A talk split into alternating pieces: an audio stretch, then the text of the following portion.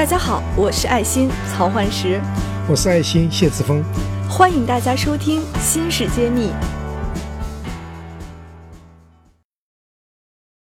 前面几期呢，您给我们分享了在建设过程中缺人、缺培训，然后还需要去面对媒体发生的种种往事。我想，当这些都克服了，您还有没有其他印象深刻的初创阶段特别困难的事情呢？有的，最难的其实是技术来源问题。这个之前我们好像有一期是稍微提到了一点。是的，我今天专门要讲的是知识产权的来源和保护。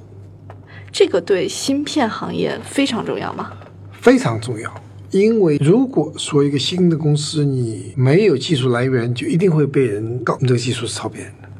但是您也知道，在中国，我们这一波新兴的技术公司非常多，嗯，好像涉及到这样的问题的案件还没怎么听说，所以我想问问，是不是国际上这方面是经常有一些惯例的？在这个行业经常有最著名的官司是 Intel 和 AMD 关于三八六授权的官司，打了十几年。这两家公司他们的技术之争，我觉得之前还有听友问过我们问题。是的，那他们在历史上还打过这样比较有名的案子。对的，所以这里面我们作为的，起码在我在 Intel 的七年中是一直在打的，后来打十多年，现在当然是和解了。所以在知识产权方面的官司或者是呃就是矛盾是无所不在的。那么基本上我们要回头看一下知识产权。啊，英文叫 intellectual property，就是 IP。那么 IP 又分多种，大家比较常见的专利，还有叫商业秘密、商业机密。那么另外还有一些技术的一些流程，都属于知识产权这一类。那么在这我们这行特别重要，就是说你任何一个新公司，你就必须要证明你的技术有来源。你刚成立不可能自己研发的，刚开始你研发是需要时间的，需要投入资金、人才和时间。你刚开始就。一看，你刚开始成立没时间，要研发你是慢慢来。以后今天你刚开始，你马上就要有生产技技术要生产，那你技术一定要有来源。你要么是授权来的，对吧？要么是买断的。虽然我们自己能做出来，是如果没有授权或者是没有证明，我们是不可以不可以生产。就是说啊，被告会就是被人家质疑的。所以我们对一个新的芯片公司，你一定要解决这个问题。所以我们开始就有这个布局。那么，全世界最出名的授权可以授权的公司呢？啊，大家都公认的是 IBM。IBM 它后来把自己的芯片制造给剥离了。哦，它以前也是有芯片产业的。IBM 曾经是最大的芯片制造公司，想当年它比 Intel、比三星、比这个 TI 都大。嗯，那可能在我们熟知的更多是电脑还有软件行业了。完全不是。这里做一个插曲吧。一九八八年我入行的时候，我发现我们公司有一大堆 IBM 的工程师。就是您在英特尔见到了很多 IBM 的工程师。对，在我们八十年代，IBM 和 Intel 是联合开发技术，而 IBM 是师傅，Intel 是徒弟。也就是说，八十年代我们向 IBM 学习的，所以他那么多年积累了很多很多 IP 知识产权。所以现在的 IBM 一直在外面授权。把他的知识产权给授权给不同的公司，所以这是一个来源。另外一个你也听说过，我们爱心学院有一位校友，就是公司 iMac。对，这是一家非常有名的 NGO 组织。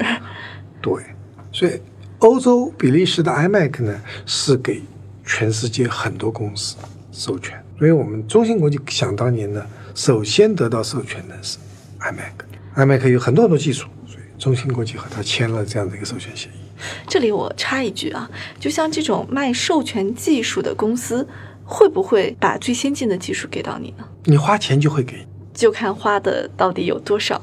首先，它有没有最先进的技术？它不和你，它和你不不是竞争的。比如说 Intel，它有，它一定不卖给你。嗯，因为它和你是竞争的。对它自己也要去做这个生意。台积电也不会卖给你，很竞争的。但是 iMac 它是一个非盈利组织，它不不生产产品，所以它会把它最先进的卖给你，但是价格不菲，它会很高的价钱。换句话说，你只要出够钱，它最先进的技术都会卖给你。但问题是，因为它不生产，所以它的技术还是比较理论性的，他没做过产品，你知道，他所以他这个是一个研发成果，所以拿过来以后是一个半成品的一个技术，你还得自己验证到能够生产产品，所以这个呢，只能说它的技术有用，但不能解决所有的问题。你自己再去这个基础上再进一步开发技术到能够用的水平。IBM 它在某一些技术上是有很成熟的技术的，但是 IBM 很贵，而且 IBM 它逐渐逐渐已经开始淡出，所以它可能就没有下一代技术。今天 IBM 已经没有 Intel、三星、台积电这样子最先进的技术，尽管它基础很雄厚，所以这是我们开始要做这样子的专利的知识产权的一个布局，让你知道。如果有企业要和你打官司，你是有一定的保护伞的。所以这个事情，中芯国际拿到了 iMac 就解决了这个问题吗？还是说要很有其他的办法？那么你做了这个事情，并不证明你不被不不会惹官司，你还是，但是只是说，如果有官司，你可以在法庭上做辩护。我有我有这个知识技术者，所以说这个呢，是我们当时在做。呃，也给我们了很多时间，来到我们一直到我们上市，我们都是安全的。当然，中芯国际和台积电的那场官司是上市以后最后出结果的，所以那是后来的事情。我记得是没有错的话，是二零零九年，我们二零零四年上市的。诶，那这个保护伞不起作用了吗？这个情况很复杂。所以这里面关于具体的细节，这里面我我就不能说。但是实际上，你看从中芯国际两千年创立到二零零九年，它是艰难的生存下来了。这段时间，它的知识产权都解决了。如果说早早的就出问题，就没有中芯国际的上市，没有中芯国际的北京、天津全国布局。那到二零零九年，虽然说最后。这个案子和解了，但是这这九年的时间，中芯国际已经是成长了。嗯，有一次我是非常有幸参观过中芯国际。嗯，我记得这个他公司的这个大堂有一面墙，整面墙是都是专利墙，当时还是非常震撼的。对，从中芯国际成立的那天起，我们就知道专利非常重要，知识产权非常重要。所以，我作为公关发言人，我一向别人在问我问题的时候，我会说这几句官话。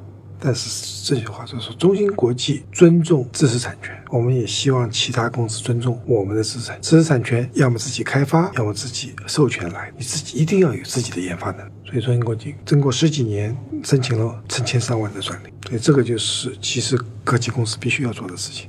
所以我们今天讲知识产权的重要性，知识产权的保护。那么多专利实际上是你的防守和进攻的武器，所以大公司就有很多专利，小公司没有专利可能就会受欺负，所以我们一定要做好这个准备，专利保护的准备。这是一种潜在的风险。那如果请谢院长，您对我们现在市场上新兴的这么多新加入到集成电路产业的一些新兴公司来说的话，您对他们有什么建议呢？从最开始就要做好知识产权的布局。就这是一个知识产权也要讲战略，你要随时想到，如果别人在和你有知识产权的诉讼的话，你如何应对？这是一个长期的投资，这长期的投资必须要做的，而且国家也非常鼓励你申请专利，所以你看，全中国的芯片公司都有很强的专利的战略在做准备，这样子的话，对我们国际化，中国企业的国际化是非常有好处的。新式一书现已正式开始预售，大家可在众筹网上搜索“新式”，也可在专栏简介中根据链接地址抢购谢院长限量签名版。